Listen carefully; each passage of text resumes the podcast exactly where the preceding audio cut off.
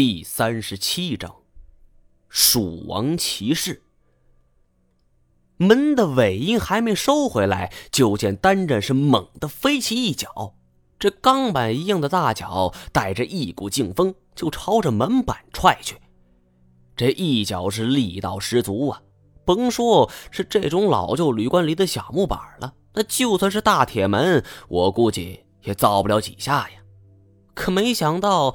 就在马上要接触到门板的一瞬间，吱呀一声，门打开了，乐瑶就好端端的站在门后。见此情形，单战是硬生生的收住脚，这一下子就差了劲儿，不禁是哎呦一声就喊了出来：“出什么事了？”乐瑶是脸色微微发白，这鼻端沁出了两三滴的汗珠。神色略微有些慌张，呃呃，没没事儿。我见他神情有异，当着白脸和大胡子不好当场说破，只好是微微点头。那你多保重，注意身体。他也点了点头。我是转回身冲那两人说道：“好了，没事了，呃，是我多心了，呃，回去吧。”白脸却十分警惕，他望了望乐瑶。真的没事儿，这怎么说也是老板的人，咱们可不能出差池啊！我看他脸色不太好，不如这找个大夫给看一看吧。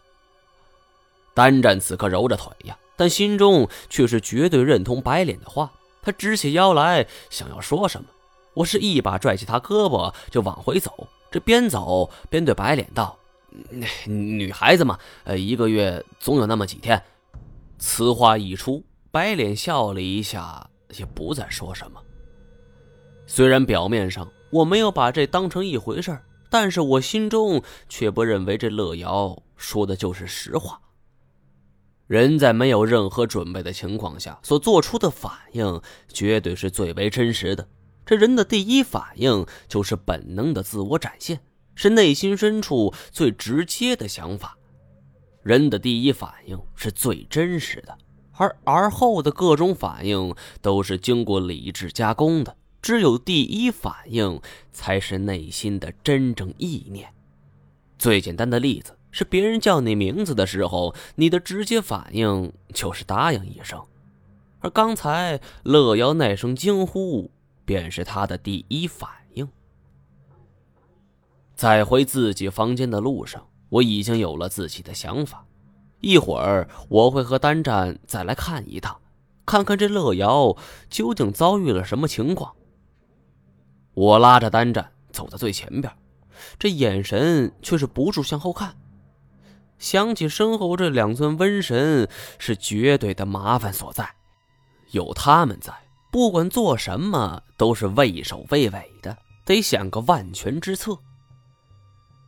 回到房间后，单着就骂我说我故意拖他后腿。好在我已经熟悉了他的脾气秉性，索性任由他骂，自己全当没有听到。好了，等这小子骂累了，也就消停了。我正想着呢，突然这门外是响起了敲门声。我躺在床上没动，单战就去开了房门，紧接着。我就听到他倒吸一口凉气的声音，我心中费解，下了床走到门口，看到眼前这一幕，也是不禁怔然。那一瞬间，我仿佛是在恐怖片的环境之中。只见身为店主的老婆婆站在门外，举着一盏熏黑的煤油灯，这稀稀拉拉的银发杂乱的垂在脸庞。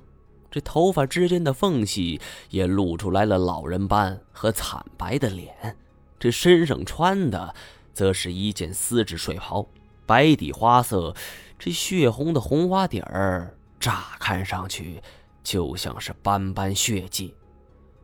乐瑶找你们，我和丹战是面面相觑，这老太婆是诓我们呢，还是真是如此？不知道为什么，我突然想起这恐怖片中那些杀人黑店，着实是令人害怕。不过又一想，之前这老太婆举止怪异，而且这么大年纪，那就算是黑店也未必能收拾我们俩呀。于是我们便欣然前往，这跟着这老太婆就晃晃悠悠的往前走去。没想到这老太婆没把我们带向乐瑶房间，而是将我们引下楼去，然后来到吧台之前，也不知道他站在吧台上按了什么东西，就听咔嗒一声，这天花板上突然垂下了一条这木质的楼梯。老太婆是一句话也不说，提着煤油灯就向上走去。这地方已经不知建成多少年了，反正看着很老旧，这估计岁数要比我爷爷还大呀。这楼梯的扶手满是青苔，其中还有一种不知名的菌类。用手抚摸一会儿，凑到鼻子底下一闻，全都是霉味，令人作呕。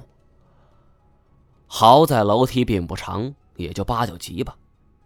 上了楼梯之后，我们却看到惊异的一幕：只见这里是一处不大的房间，只有一张床、一张桌、一条凳，而此时乐瑶正在桌前看着一幅画，怔怔的出神。